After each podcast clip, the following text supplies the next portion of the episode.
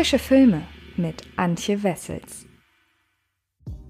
Hallo liebe Freds und herzlich willkommen zu einer neuen Ausgabe des Frische Filme Podcasts. Und diese Folge erscheint ja, nach den Oscars. Das bedeutet, nach der Preisverleihung, in der der Film, über den ich heute spreche, sehr große Chancen hatte, nämlich The Father mit Anthony Hopkins und Olivia Colman in den Hauptrollen. Und wer es noch nicht mitbekommen hat, Anthony Hopkins hat tatsächlich den Oscar als bester Hauptdarsteller gewonnen und der Film ebenfalls für das beste Drehbuch. Also durchaus, ja, in gewisser Weise überraschend. Wer meine Oscar-Prognose gehört hat, der wird gehört haben oder hat die Möglichkeit noch zu hören, dass ich The Father nicht allzu viele Chancen eingeräumt habe, mit Ausnahme für den Schnitt. Und nun bin ich aber doch einigermaßen zufrieden damit, dass The Father doch hier und da berücksichtigt wurde, auch wenn ich nicht der allergrößte Fan des Films bin. Aber warum? Das werde ich euch gleich verraten. Aber zunächst einmal, wer noch überhaupt nichts vom Film gehört hat, der bekommt nun einen kleinen Einblick in die Handlung. Anne, gespielt von Olivia Colman, ist in großer Sorge um ihren Vater Anthony, gespielt von Anthony Hopkins. Als lebenserfahrener, stolzer Mann lehnt er trotz seines hohen Alters jede Unterstützung durch eine Pflegekraft ab und weigert sich standhaft, seine komfortable Londoner Wohnung zu verlassen. Obwohl ihn sein Gedächtnis immer häufiger im Stich lässt, ist er davon überzeugt, auch weiterhin allein zurechtzukommen. Doch als Anne ihm plötzlich eröffnet, dass sie zu ihrem neuen Freund nach Paris ziehen wird, ist er verwirrt. Wer ist denn dieser Fremde in seinem Wohnzimmer, der vorgibt, seit über zehn Jahren mit Anne verheiratet zu sein? Und warum behauptet dieser Mann, dass Anthony als Gast in ihrer Wohnung lebt und gar nicht in seinem eigenen Apartment ist? Anthony versucht, die sich permanent verändernden Umstände zu begreifen und beginnt mehr und mehr zu zweifeln. An seinen Liebsten, an seinem Verstand und schließlich auch an seiner eigenen Wahrnehmung. Ich weiß nicht, was sie ausheckt gegen mich, aber sie führt etwas im Schilde, da bin ich ganz sicher. Hier passieren komische Dinge. Wo ist das Bild? Welches Bild? Äh, glaub mir, hier passieren komische Dinge. Hat jemand meine Uhr gesehen? Sie wurde gestohlen. Nein, wurde sie nicht. Was soll das heißen? Nein. Das geht schon eine ganze Weile so. Ich bin's. Anne? Seltsame Dinge passieren um uns herum. Was soll der Unsinn? Wo ist Anne? Wovon redest du? Wo ist sie? Ich bin hier.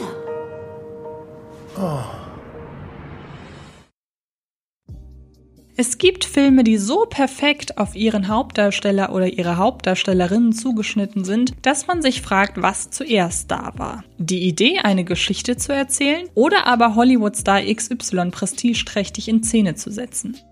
Doch die qualitative Spannbreite derartiger Projekte ist groß. Während sich Gary Oldman 2017 für die dunkelste Stunde unter Zuhilfenahme von viel, viel Make-up in Winston Churchill verwandelte, die herausragende Inszenierung aber mindestens genauso überzeugen konnte wie seine Oscar-prämierte Performance, stehen Filme wie The Danish Girl symptomatisch für all jene Produktionen, in denen der Inhalt im Anbetracht einer besonders hervorstechenden Schauspielleistung klar ins Hintertreffen gerät. Und dazwischen finden sich Filme Filme wie Lincoln mit Daniel Day-Lewis oder Die Queen mit Helen Mirren. Produktionen, die zwar klar vom starken Schauspiel ihrer ProtagonistInnen profitieren, aber auch ansonsten im souveränen, gleichwohl nicht übermäßigen Rahmen unterhalten können. Florian Zellers für zahlreiche Awards der diesjährigen Saison vorgeschlagenes Drama The Father haut klar in eben diese Kerbe. Sein mit minimalistischen Mitteln inszeniertes Kammerspiel steht und fällt mit seinem Hauptdarsteller Anthony Hopkins, der sich in der Rolle eines greisen Demenzkranken Gedanken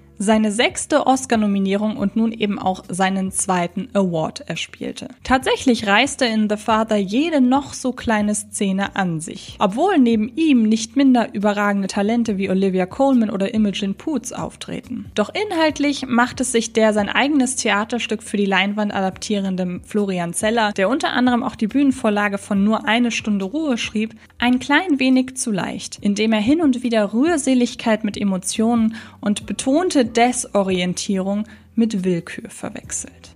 Das dem Spielfilm zugrunde liegende Theaterstück ist bereits ein knappes Jahrzehnt alt. Unter dem Titel Le Père feierte es 2012 seine Uraufführung in Frankreich und wurde nur drei Jahre später vom französischen Regisseur und Drehbuchautor Philippe Leguay, der unter anderem auch ein Dorf zieht blank verfilmt hat, inszeniert. Während Florian Zeller die Bühnenwurzeln von The Father nicht leugnet und stattdessen auf eine nicht minder theaterhafte und dadurch eine besondere Intimität zu sämtlichen Figuren aufbauende Inszenierung setzt, entwickelte Leguay für sein Florid betitelte Filmadaption die Geschichte weiter.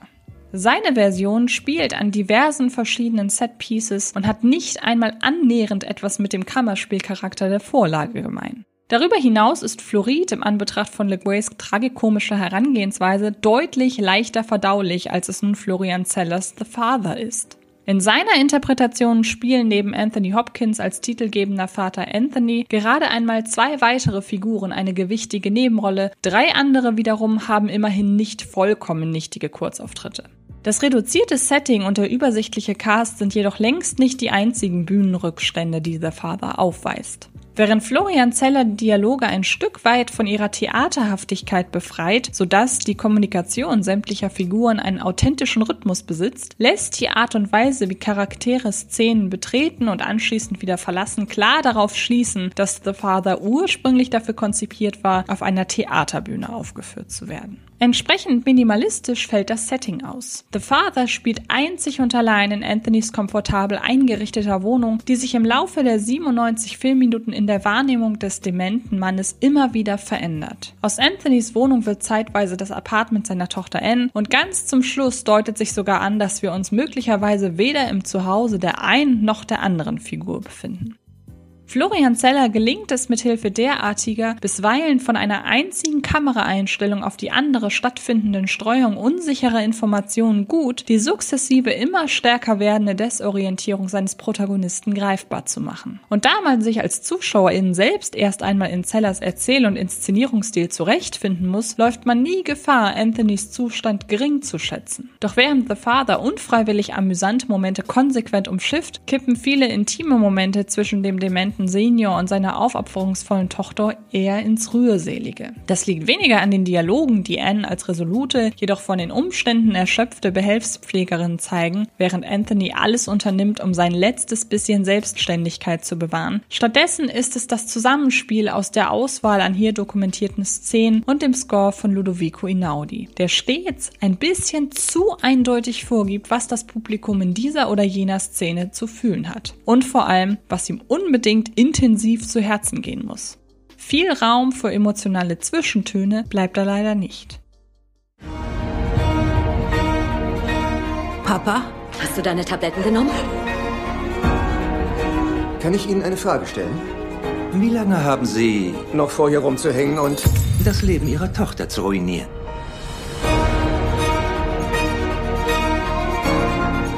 Wer sind Sie?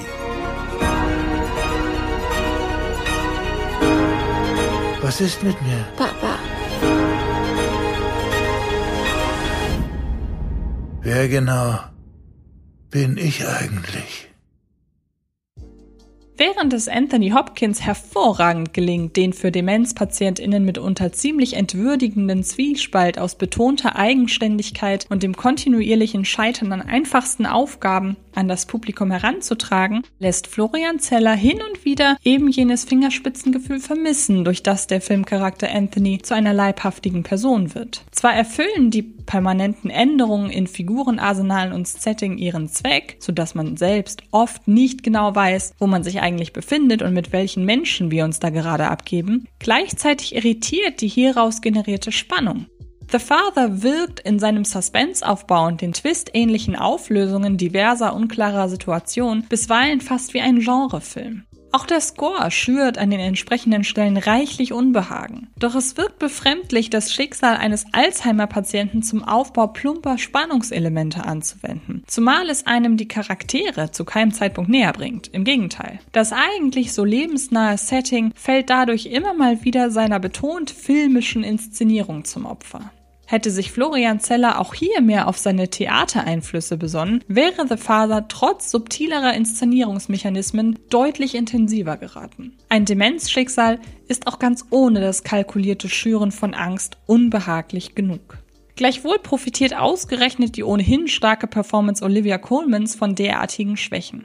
Je unbehaglicher für alle Beteiligten die Situation, desto warmherziger kann die Darstellerin aufspielen. Ihre Anne fungiert in einem ohnehin sehr ruhigen Film als zusätzlicher, ihr gegenüber stets ernstnehmender Ruhepol und Anker für Anthony. Die Interaktion zwischen Coleman und Hopkins ist, mehr noch als Hopkins Performance allein, das Herzstück von The Father. Und die Oscar-Nominierung für sie war daher mindestens genauso verdient wie die für ihren Kollegen. Kommen wir also zu einem Fazit. Florian Zeller gelingt mit The Father das rührende Porträt einer Vater-Tochter-Beziehung, das von der Demenzerkrankung des Vaters intensiv durchgerüttelt wird. Anthony Hopkins und Olivia Colman meistern ihre Rollen hervorragend und helfen dem Film im Gesamten über kleine und größere Holprigkeiten hinweg.